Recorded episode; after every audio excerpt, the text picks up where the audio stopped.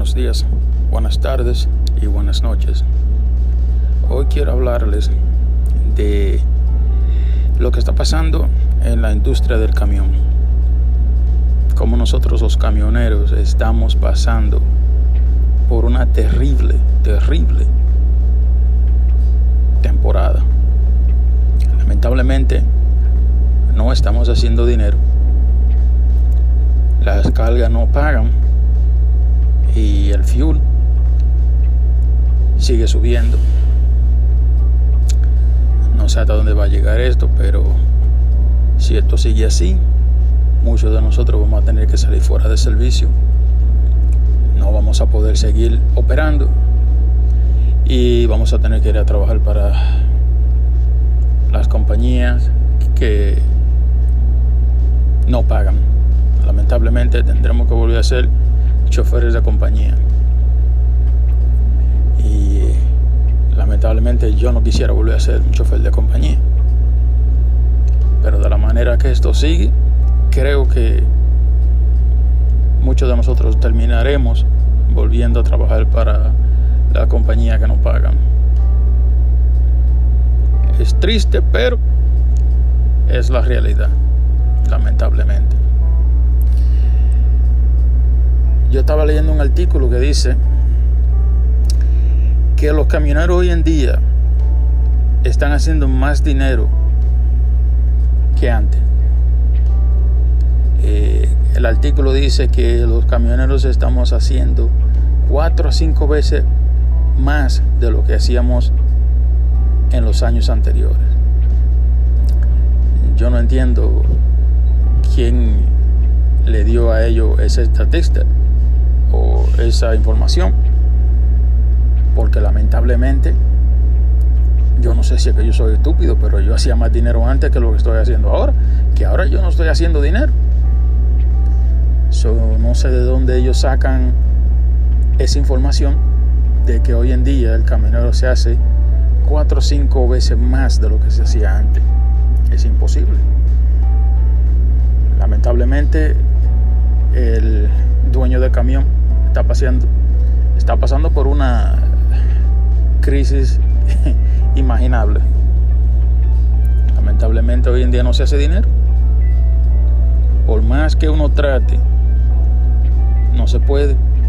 La carga lo que están pagando lo más son 2.50, 2.40 la milla. Y a veces llegas a un sitio donde las cargas no quieren pagar más de 1.30, 1.15 la milla no son cargas que uno no quiere mover, pero tienes que moverla, porque si no te quedas ahí, es toqueado, como dicen. Y tienes que moverla para poder llegar a un sitio donde la carga te paguen por lo menos 2 dólares la milla. Que es injusto, pero lamentablemente eso está pasando. Lamentablemente las compañías de broker tienen el sistema del freight dañado. Lo tienen bien jodido. Hay unos brokers por ahí, yo no voy a mencionar nombres. Hay unos brokers que ahora tienen unos signs que dicen carrier requirement. O sea que si tú no le mueves a ellos ciertas cargas a la semana o al mes, pues tú no puedes mover esas cargas que ellos tienen. Lamentablemente, esa es una manera de forzarte o obligarte a que tú muevas esa carga por el precio que ellos quieren. Y no es justo. Pero, lamentablemente, nosotros los camioneros no somos unidos. Los brokers se unen entre ellos y se pasan la información. Al fin de cuentas, lo que terminamos pagando, todos somos nosotros tenemos el DOT siempre encima de nosotros, buscando la manera de cómo sacarnos fuera de servicio. Y como dicen vulgarmente, hartarnos a tickets. Hoy en día, para tú ser un owner operator, como dicen, para comprarte tu camión y tu trailer, tú necesitas algunos 60 mil, 70 mil dólares para comprarte un camión. No nuevo. Estamos hablando de un camión usado y ese es el down payment. Y para activar los permisos, para tú poder operar y comenzar a jalar carga. Eh, el otro problema con eso es que cuando tú eres un, carrier nuevo, un new carrier, o sea, una compañía nueva, tú no le vas a poder jalar carga a todos los brokers. Tú vas a estar limitado para jalar carga a ciertos brokers, a que tú tengas 6, 7 meses. Porque lamentablemente no te van a dar carga. Vas a tener que jalarle a los peores brokers que hay, los que no quieren pagar. Y lamentablemente no sé cómo eh, hoy en día tú puedes meterte a comprar un camión nuevo o comprar un camión nuevo. No, no sé cómo vas a hacer el dinero para pagarlo. Yo hacía lease Porsches antes. Y los lease Porsches yo me acuerdo que semanal eran 800, 900, 1100 dólares llegué yo a pagar. Hoy en día para tú hacer lease Porsches con una compañía te cuesta 2000 dólares. Y cuidado, cuando viene te cuesta más. Y es el problema. ¿Cómo tú pagas eso hoy en día? Si las cargas no están pagando. Te queda tres días esperando que salga una carga que pague, como dicen, ok, o un poquito más o menos para poderte mover a un sitio donde encuentres una carga que pague bien. Eso no es justo. Pero, lamentablemente, la industria es así. Yo me acuerdo de muchos camioneros que iban y se compraban un camión nuevo cada cuatro años, nuevo de paquete y lo compraban cash. Hoy en día nadie se puede dar ese lujo de comprarse un camión nuevo cash. Maybe, a lo mejor haga unos cuantos que sí pueden, pero no creo que se vayan a coger el riesgo de comprar un camión nuevo sabiendo que el freight no está pagando. So, es increíble lo que está pasando, pero lamentablemente es así. Hoy en día, el ser un owner operator no vale la pena. No hay dinero. Y me acuerdo también que cuando esa gente compraba los camiones cash, ellos lo que hacían era un dólar, unos 50 a la milla, pero el galón de fuel costaba 60, 70 centavos. ¿Ok? Y esas personas no iban a California, no venían para el West. Se quedaban en el Northeast y lo más lejos que iban era el Midwest. Y estaban en su casa casi todos los fines de semana. Puede que había un fin de semana que no podían llegar a la casa. Se tenían que quedar fuera. Pero la persona que yo digo siempre estaba en su casa todos los fines de semana. Y hacía buen dinero. Hoy en día, lamentablemente, no hay dinero en esta industria. El ser caminero hoy en día no paga. Hoy vi un letrero que decía que se buscan choferes 70 centavos la milla. Y yo me pregunto, ¿y será verdad? Que le pagan 70 centavos la milla. ¿O es simplemente una promoción para que el chofer llame y, y llegue y cuando llegue allá pues la realidad es otra. 70 centavos después que tienes un año, dos años trabajando con nosotros. Te comenzamos ahora a 50 centavos, 40 centavos la milla, pero ya, ya tú estás ahí. Y muchos camioneros llegan sin un peso en el bolsillo. Y lamentablemente, pues no les queda otra opción de que quedarse ahí hasta que recuperen 200, 300 dólares y poder ir para otra compañía bueno, eso es todo lo que tengo para decir hoy. Eh, pues nos escuchamos en el próximo podcast. Que pasen buenas noches, buenos días o buenas tardes. Bye.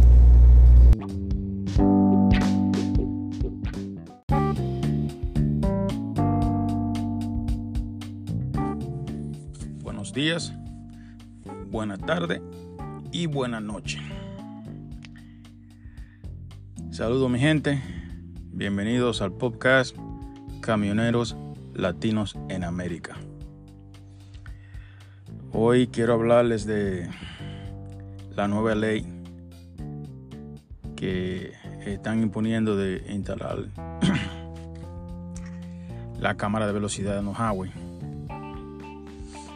para que así ya no hayan oficiales en el highway y tener la cámara o limitar la cantidad de oficiales en el highway y así la cámara que se encarguen de dar ticket. El problema con eso es que si tú vas en un sitio que el speed limit es 55 y la cámara te coge 56, pues la cámara te va a mandar un ticket a la casa. El policía no te va a parar por ir una milla sobre el speed limit, pero la cámara sí te va a dar ticket. Y creo que eso puede que sea un problema, pero lamentablemente eh, eso es lo que hay. Las cámaras ya están siendo instaladas en muchas ciudades Muchas ciudades se que le instalen la cámara en su ciudad, pero lamentablemente si el gobierno federal aprueba la ley, la cámara van a ser instaladas a nivel nacional. Vamos a hablar de los precios de la carga otra vez. De los precios de la carga. Sinceramente que ya los precios de la carga están abusivos. Es un abuso lo que hay. Aquí estoy mirando el low board saliendo de Michigan, Ohio. Esos son considerados uno de los mejores de donde se sacan las mejores cargas. Y aquí estoy viendo carga de reefer. Carga de reefer. Saliendo a 1.50 la milla de Ohio y Michigan. De Cincinnati, Ohio, una caja para Riverside, California, por 3.800 dólares. Un dólar con 79 centavos la milla. Y pesa 40.000 libras. La caja se recoge mañana y se deja el miércoles mañana es viernes. O sea, se deja el miércoles. 3.800 dólares. Increíble. Hay otra de Buffalo, New York. Para Port Orange, Florida. Esa está pagando un poquito mejor. 3.500 dólares a 3.8 la milla. Esa no está mal. Pero si sigue buscando, aquí hay de Illinois, Franklin Park, Illinois, Paban News, California. 1.88 la milla. Y esta sí, esta sí está buena. De Bedford Park, Illinois, Pavilion, Montana. Yo quisiera enseñarle esto. Un dólar con tres centavos. Pero lamentablemente eh, esos son los precios que hay. Y tú llamas al broker para preguntarle de alguna carga que tiene posted. Y si no te dicen que la carga is covered, siempre quieren tratar de negociar contigo por un precio ridículo. Que no vale la pena mover la carga por los precios que están pagando. Y hay muchas compañías que han empezado a cerrar sus puertas porque no pueden seguir operando. Y muchas de esas compañías son de las que mejor pagan. O sea, el que no tiene para comprarse un camión, pues va y trabaja con esa compañía, que son las que pagan un poquito mejor. Y te puedo buscar 1.800, 2.000 pesos semanal con, esa compañía en aquellos tiempos. Ya no se va a poder. Porque esas compañías están desapareciendo porque no pueden mover y no pueden seguir operando con lo que están pagando la carga. Muchas de ellas han perdido los mejores clientes que tenían, porque la compañía grande se lo han quitado por menos precio. Y la compañía grande están empujando fuertemente para sacar muchas compañías pequeñas fuera de circulación. Acuérdense que la compañía grande de camiones, muchas de ellas no hacen negocio con los brokers. Ellos tienen su propio broker, ellos mismos son los brokers, ellos mueven su misma carga directa con el chipper. So, ellos no necesitan intermediarios como necesitamos nosotros. Nosotros necesitamos la carga del broker. Para mover carga tiene que moverla del broker. La compañía grande no necesita ningún, ninguna carga de ningún broker. Ella tiene suficiente freight para mover su camión. El problema con esa compañía grande es que no tienen choferes. Entonces, como no tienen choferes, ellos están tratando de buscar la manera de sacarnos a nosotros de circulación para que nosotros tengamos que ir a trabajar para ello. Otra cosa, muchas de esas compañías grandes se están quejando de que nosotros los choferes viejos es que tenemos el sistema dañado. Porque en vez de irnos a trabajar con ellos, queremos ser un operador y operar nuestro propio negocio. Y eso a ellos les parece mal. Por eso es que tú ves que están cogiendo estos muchachos nuevos, novatos, de 18, 19, 20 años, y lo ponen a manejar camión. O sea, yo no veo nada de malo en eso. Entiendo que cada quien quiere trabajar. Hoy en día hay muchas mujeres trabajando en la industria del camión. Y cuando yo veo una muchacha joven manejando un camión, ¿sabe? Le aplaudo porque antes el manejar un camión era considerado un trabajo para hombres que supuestamente una mujer no, lo podía hacer y hoy en día hay muchas mujeres que hasta muchas veces manejan mejor que nosotros. El problema antes era que los camiones eran manuales no automático. Ahora todos los caminos son automáticos. y eso es lo que está pasando. La compañía grande, como tienen escasos choferes, quieren sacarnos nosotros los choferes viejos de circulación.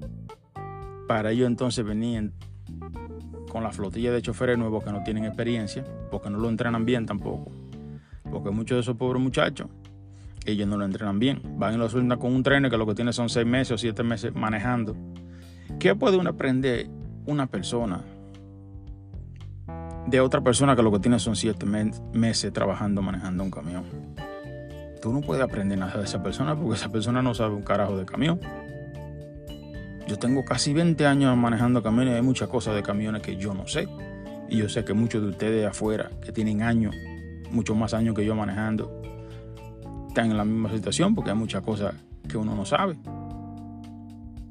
Entonces explícame, ¿cómo tú agarras un muchacho recién graduado de la escuela, lo pone con una persona que lo que tiene son 6, 7 meses manejando camiones y porque ellos dieron un cursito, el tipo es un trainer, y tú le vas a poner un novato a enseñar a otro novato.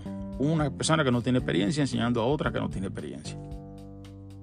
Mi opinión sería, ¿usted le gusta entrenar? ¿Usted le gusta pasar la información y ayudar a otra persona para que aprendan a manejar? Mínimo yo digo que serían dos años para ser un entrenador de camión. Dos años. Mínimo dos años de experiencia. ¿Ok? Para tú poder entrenar a una persona que sale de la escuela. Porque muchos de esos entrenadores, como le dicen ellos, los trainers, no saben ni siquiera parquearse. Entonces, si esa persona no sabe parquearse, ¿cómo le va a enseñar a una persona que está recién graduado de escuela a parquearse? Esa persona no va a aprender nada de él porque él no sabe, es otro novato. Pero lamentablemente, la compañía grande lo que quieren es mover freight a cualquier costo. Y como nosotros supuestamente le estamos creando ese problema de que yo no puedo mover su freight, porque el problema es que no pagan, que el chofer viejo se vaya a manejar un camión por 900, 800 dólares semanales. Eh, es imposible y solamente el pensarlo. Solamente el pensarlo da coraje. Pero ellos quieren empujar e insistir de que nosotros volvamos a manejar los camiones de ellos. Y lamentablemente, como ellos controlan el freight, muchos de nosotros vamos a tener que volver ahí a manejar camiones de compañía. El otro problema es que quien le compra esos camiones viejos a ellos somos nosotros. Si nosotros salimos de circulación, ¿a quién ellos le van a vender los camiones viejos de ellos? Esa es la pregunta que yo tengo. Porque un chofer nuevo, como no sabe la industria, no se va a meter en un camión. Y si ellos compran 100, 200, 300 camiones al año, son 200, 300 camiones que ellos tienen que vender, que tienen que deshacerse de ellos. ¿Y quiénes compran esos camiones? Nosotros. Pero parece que le, le sale más beneficioso a ellos venderlo en Sudamérica o llevarlo a otros países. Digo yo, esa es mi opinión. Y no venderlo aquí.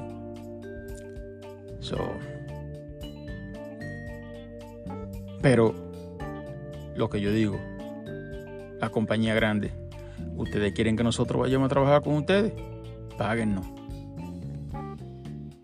Páguennos. Compensen el sacrificio que nosotros hacemos. Porque ustedes quieren que nosotros duremos un mes y pico aquí afuera. Muchas compañías quieren que tú dures más de un mes. Si tú me quieres tener a mí aquí afuera por, un, por más de un mes, págame. No me dejes tirar a un trustap esperando por una carga que a ti te conviene mover. Simplemente porque, como el camión es tuyo, por el que toma la decisión, el problema es que si ese camión no se mueve y no tiene una carga encima, yo no estoy haciendo dinero. Y esos dispatchers y los pre-planners que tienen ellos, a ellos no les importa ellos van a esperar por una carga que sea fructífera para la compañía, no para ti. Porque para ellos tú simplemente eres un nombre, un número. Si el camión tuyo es 2027, en esa compañía tú eres 2027. Ese es tu nombre, 2027. Yo, como digo, no tendría problema. Simplemente páguennos paguen. Porque no es que ustedes no hacen dinero porque ustedes sacan el freight directo del chip. Y muchos de esos chips pagan hasta 5 o 6 pesos la milla. Y a nosotros nos quieren pagar 35, 40 centavos la milla. Y nos quieren, tener, no quieren tener limitado a 2.500 millas a la semana porque supuestamente ellos dicen que la ley del DOT con el ELD con Electronic Login Device, tú no puedes correr más de 2.500 millas a la semana. Y yo legalmente, con el ELD, yo corro hasta 3.500. Estamos hablando de que te cortan mil millas. Y no es, que, no es que no te la pueden dar. Ellos sí te pueden dar la milla. Lo que ellos no te la van a dar. Simplemente para yo quedar bien con el DOT. Porque supuestamente el DOT dice que un camionero no puede correr más de 2.500 millas a la semana o 550 600 millas diario, lo máximo 600 millas diario. El problema con eso es que los camiones de esa compañía grande están controlados mucho a 65, 63. Y si tú estás corriendo un camión a, 63 millas por hora, seguro que tú no vas a correr más de 600 millas en un día en un open road, como dicen, que no haya tráfico para si tiene un camión que corre 70 millas por hora. Calcula 70 millas por hora en 11 horas. ¿Me entiendes? Estamos hablando de que tú vas a hacer casi 700 millas ese día.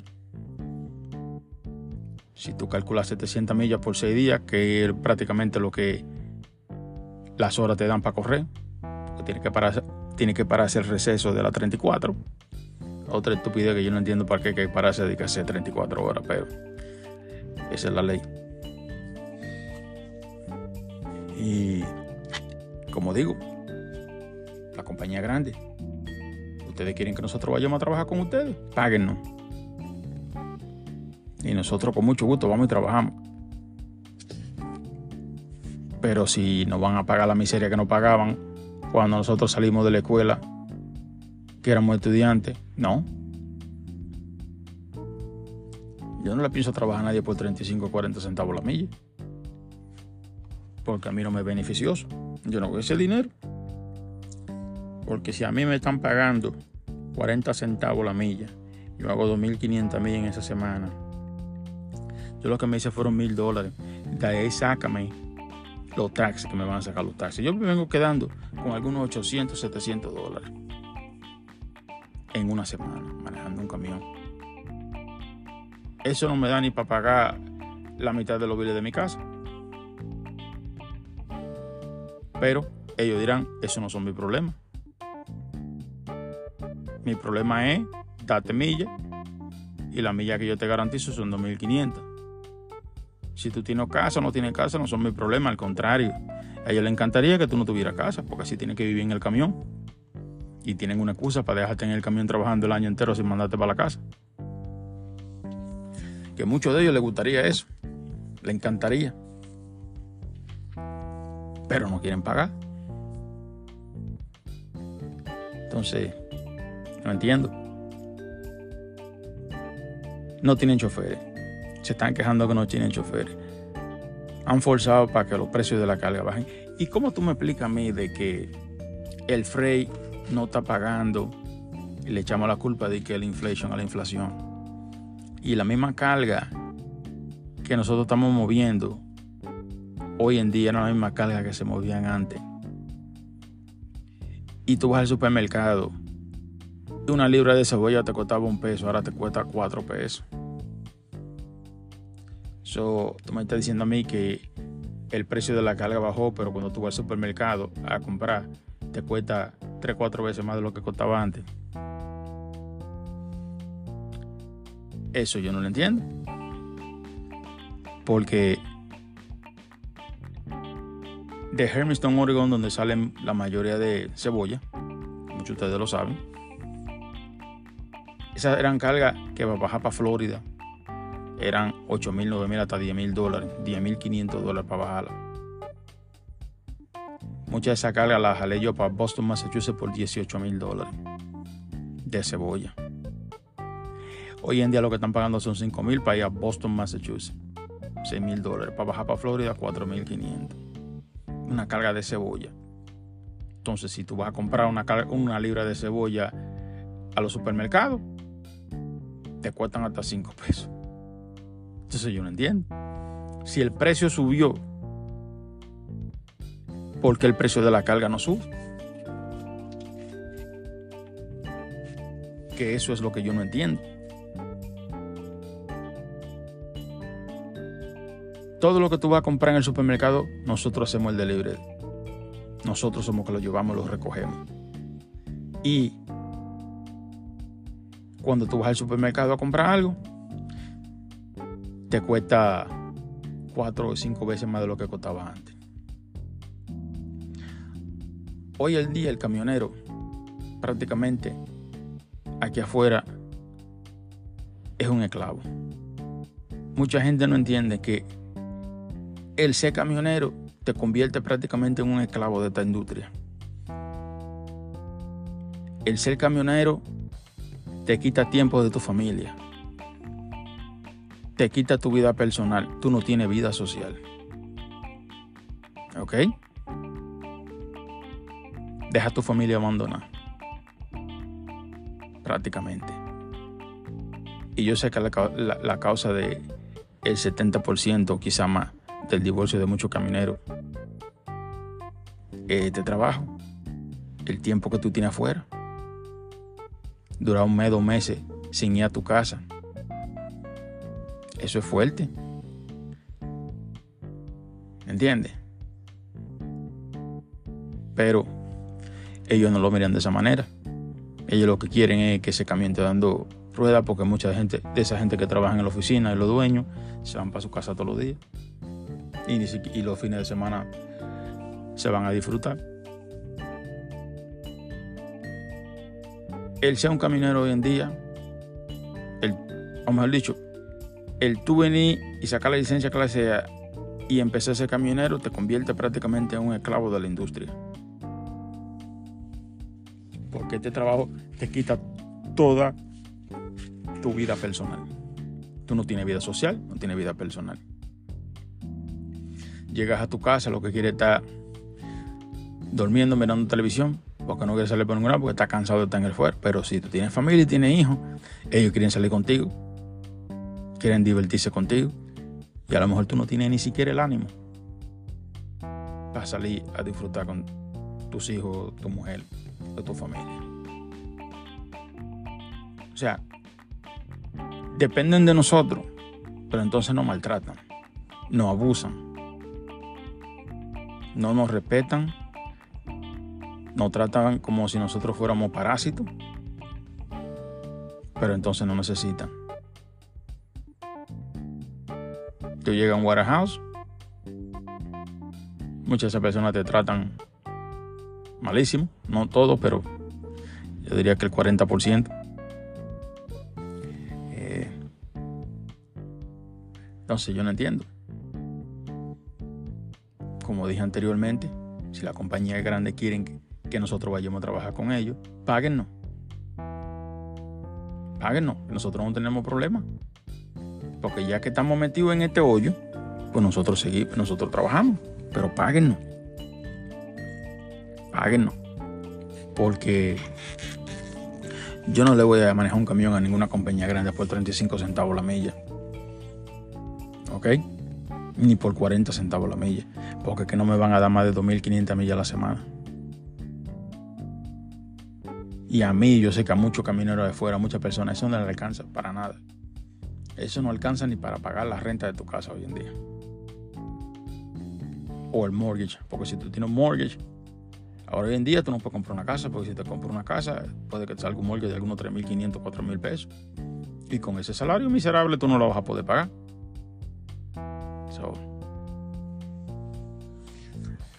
Bueno, mi gente, eso es todo lo que tengo por hoy. Eh, yo dije que iba a poner unas informaciones en unos videos anteriores y la puse, pero lamentablemente Spotlight no me dejó publicarla porque ellos dicen que el contenido tenía agresión y que instigaba a violencia. So, lamentablemente la información que quería poner no la puedo poner porque Spotlight no me deja publicarla. Pero eh, si ustedes van a recoger carga en California, en Victorville, California, estén pendiente a un broker que tiene esa mala maña de usar el, el camionero como si fuera un warehouse. Pero, como les dije, no puedo hablar de eso aquí porque Spotlight no me deja publicar esa clase de información. Bueno, mi gente, que pasen buen día, buena noche o buena tarde, dependiendo de la hora que nos estén escuchando. Y nos escuchamos en el próximo podcast. Que Dios me lo bendiga y que todos estén bien. Bye.